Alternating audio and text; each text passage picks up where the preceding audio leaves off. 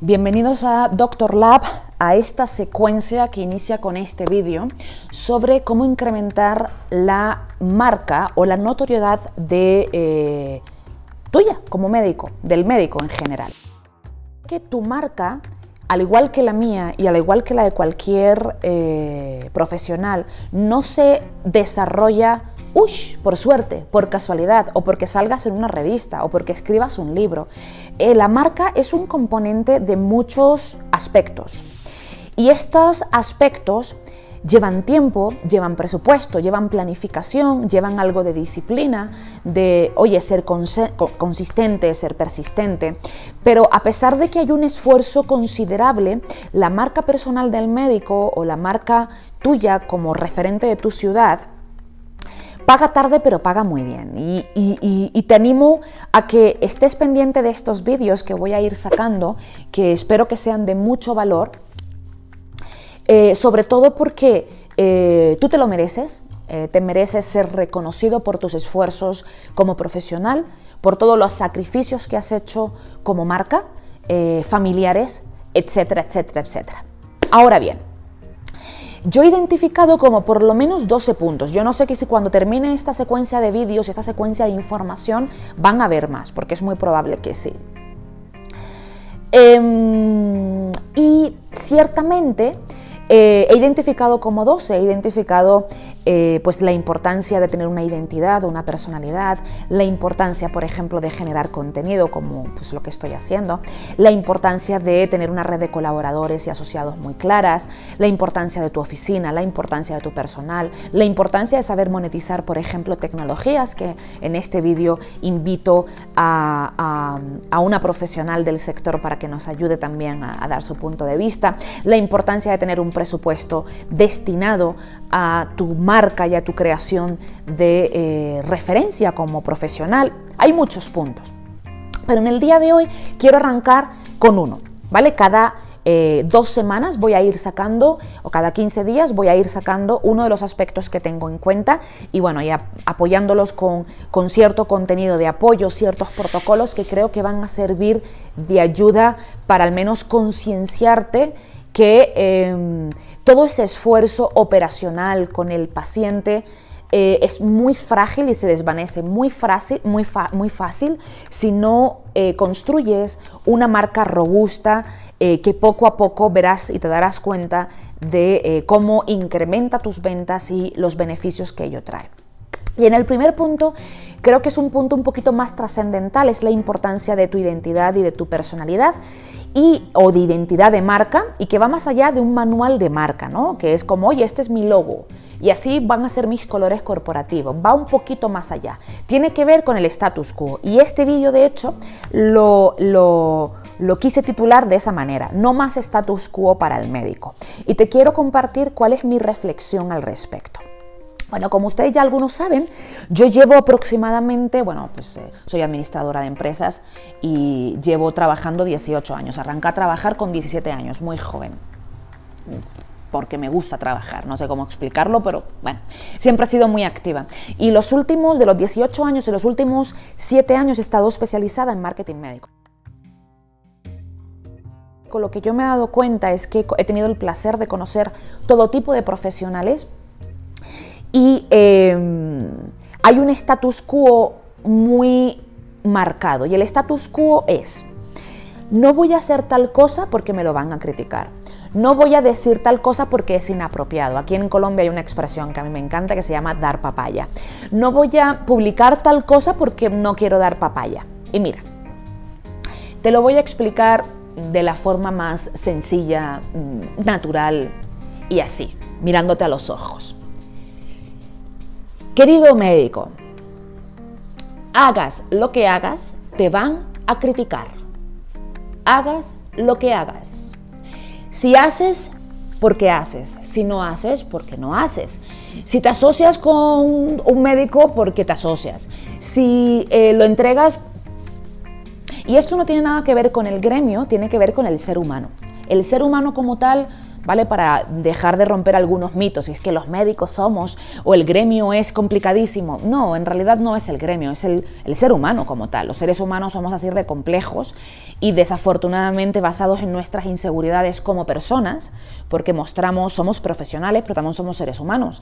Y al final separar estas cuestiones son muy difícil, pero el punto no es hacer psicoterapia, que algunos necesitarían, sino más bien el hecho de hacerte entender que ya como médico es suficiente quién eres, lo que has logrado, lo que has hecho, para mostrarlo al mundo, a tu audiencia, a los pacientes que te conocen, al grupo de personas que de tu comunidad en la que te encuentras.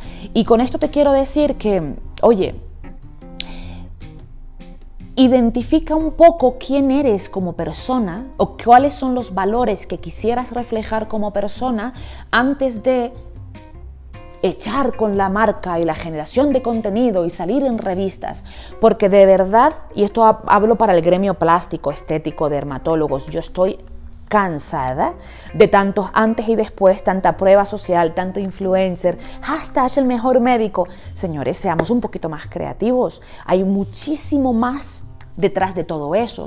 Tu audiencia, que yo no soy médico y podría ser un cliente potencial tuyo, me interesan más cosas que simplemente estar delgada o tener la piel bonita o si fuera una artrosis, que simplemente la artrosis. Si tuviera una artrosis, tratar simplemente la artrosis como seres humanos y en esta introducción compleja que te acabo de dar hay tantos aspectos que controlar que nos interesan más cosas que un solo tema.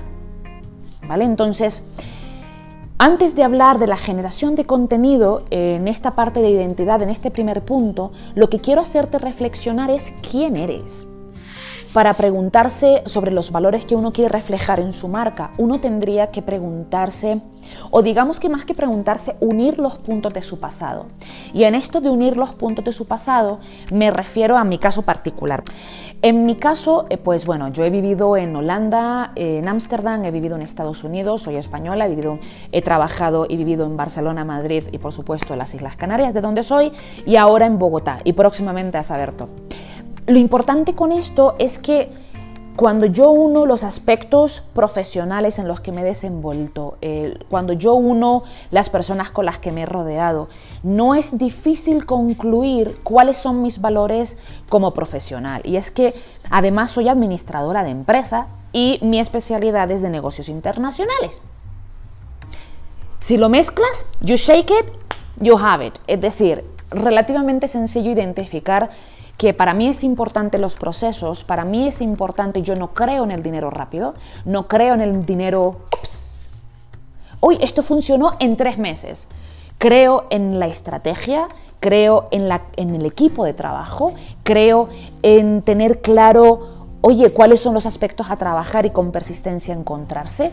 Eh, y además me fascina el desarrollo empresarial, el mundo empresarial y es un poquito lo que traigo sobre la mesa para el gremio médico, que marketing médico no fue una casualidad, fue una decisión eh, valorada de, oye, hay un mercado, hay un gremio profesional que necesita definitivamente ayuda para desarrollar ese talento y por eso nuestro eslogan es queremos médicos satisfechos.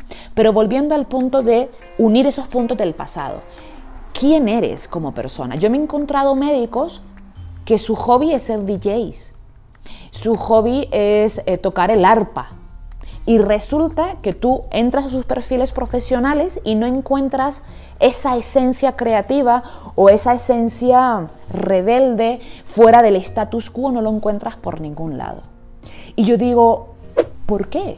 O sea, ¿cuál es el problema? Los médicos tenéis organismos reguladores que eh, pretenden velar por el bienestar de los pacientes, entre otras cuestiones. Si tú estás dentro de esos marcos reguladores, ¿cuál es el problema?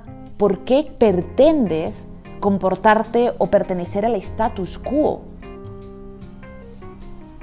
He encontrado tantísimos médicos con unas creatividades que simplemente están pensando más lo que el competidor o el profesional o el director de la sociedad de cirugía plástica va a decir que en realidad en mostrarse como ellos son.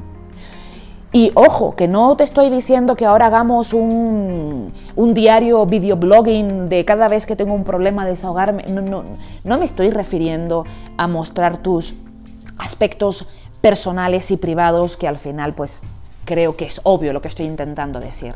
Lo que estoy intentando decir es que hay más mundo más allá de los antes y después, hay más mundo más allá del el traje de chaqueta, que no tengo ningún problema con el traje de chaqueta, siempre y cuando sea lo que tú, como tú realmente eres y quieres proyectar tu marca. Imaginémonos que no es lo que eres, que tú dices, no, Tamara, yo soy un nerd, soy un geek, pero simplemente identificas los valores de la marca que tú quieres proyectar y te pones unos roles para proyectar.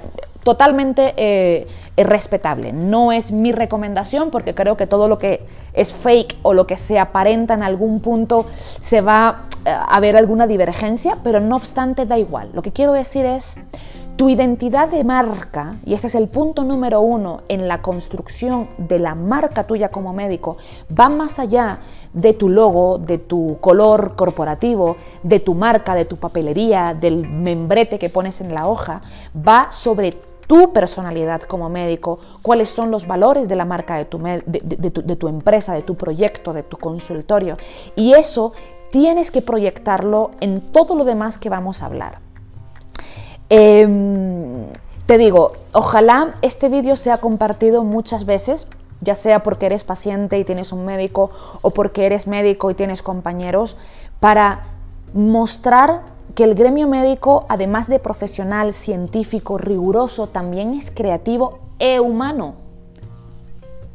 Señores, al final no mis títulos es lo que te va a llegar a conectar con Doctor Lab o con los colaboradores de Doctor Lab, sino que lo que te va a hacer conectar con ellos o con nosotros es nuestros valores de marca. Y nuestros valores de marca es que queremos médicos satisfechos.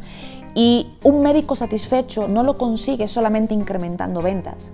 Un médico no es satisfecho solamente porque tiene calidad de vida o tiempo libre o personal que no tiene que hacer micromanagement o porque tiene una marca reconocida. De hecho, un médico se vuelve satisfecho porque todos estos elementos que estoy mencionando y algunos más que mencionaré ocurren. Y bueno, espero que esto te ayude a reflexionar